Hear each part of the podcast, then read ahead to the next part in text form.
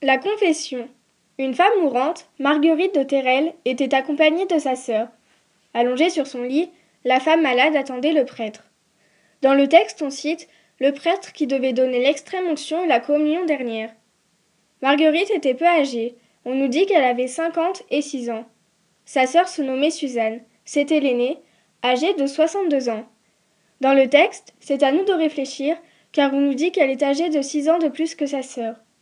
Suzanne était tombée amoureuse d'un jeune homme, Henri de Saint-Pierre. On nous dit qu'elle avait été aimée follement et qu'ils furent fiancés. Son jeune fiancé était décédé. On nous cite même qu'il était mort brusquement. On nous annonce que le désespoir de la jeune fille fut affreux et qu'elle jura de ne jamais se marier. Ceci est arrivé lorsque Marguerite avait douze ans. Elle promit à sa sœur de ne jamais se quitter et qu'elle aussi ne se marierait jamais. Toutes deux ont tenu parole.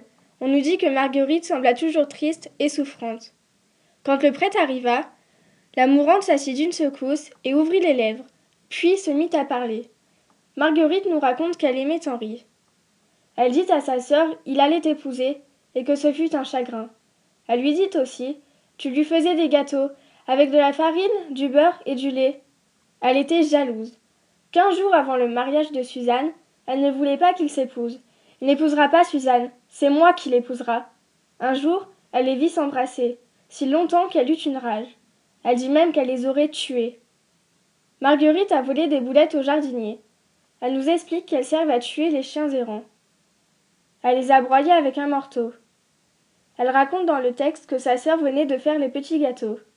Elle plaça les boulettes dans les gâteaux, puis en mangea une. Dans le texte, elle dit Je ne suis pas morte, mais j'ai toujours été malade. Henri mourut. Suzanne ne réagissait plus.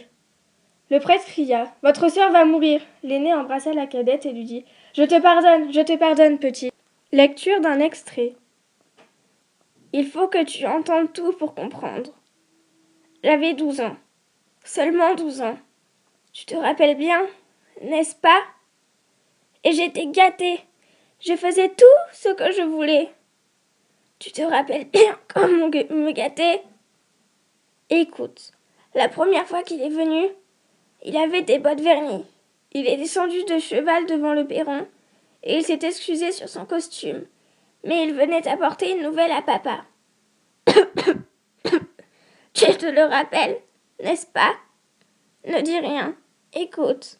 Quand je l'ai vu, j'ai été toute saisie, tant je l'ai trouvé beau.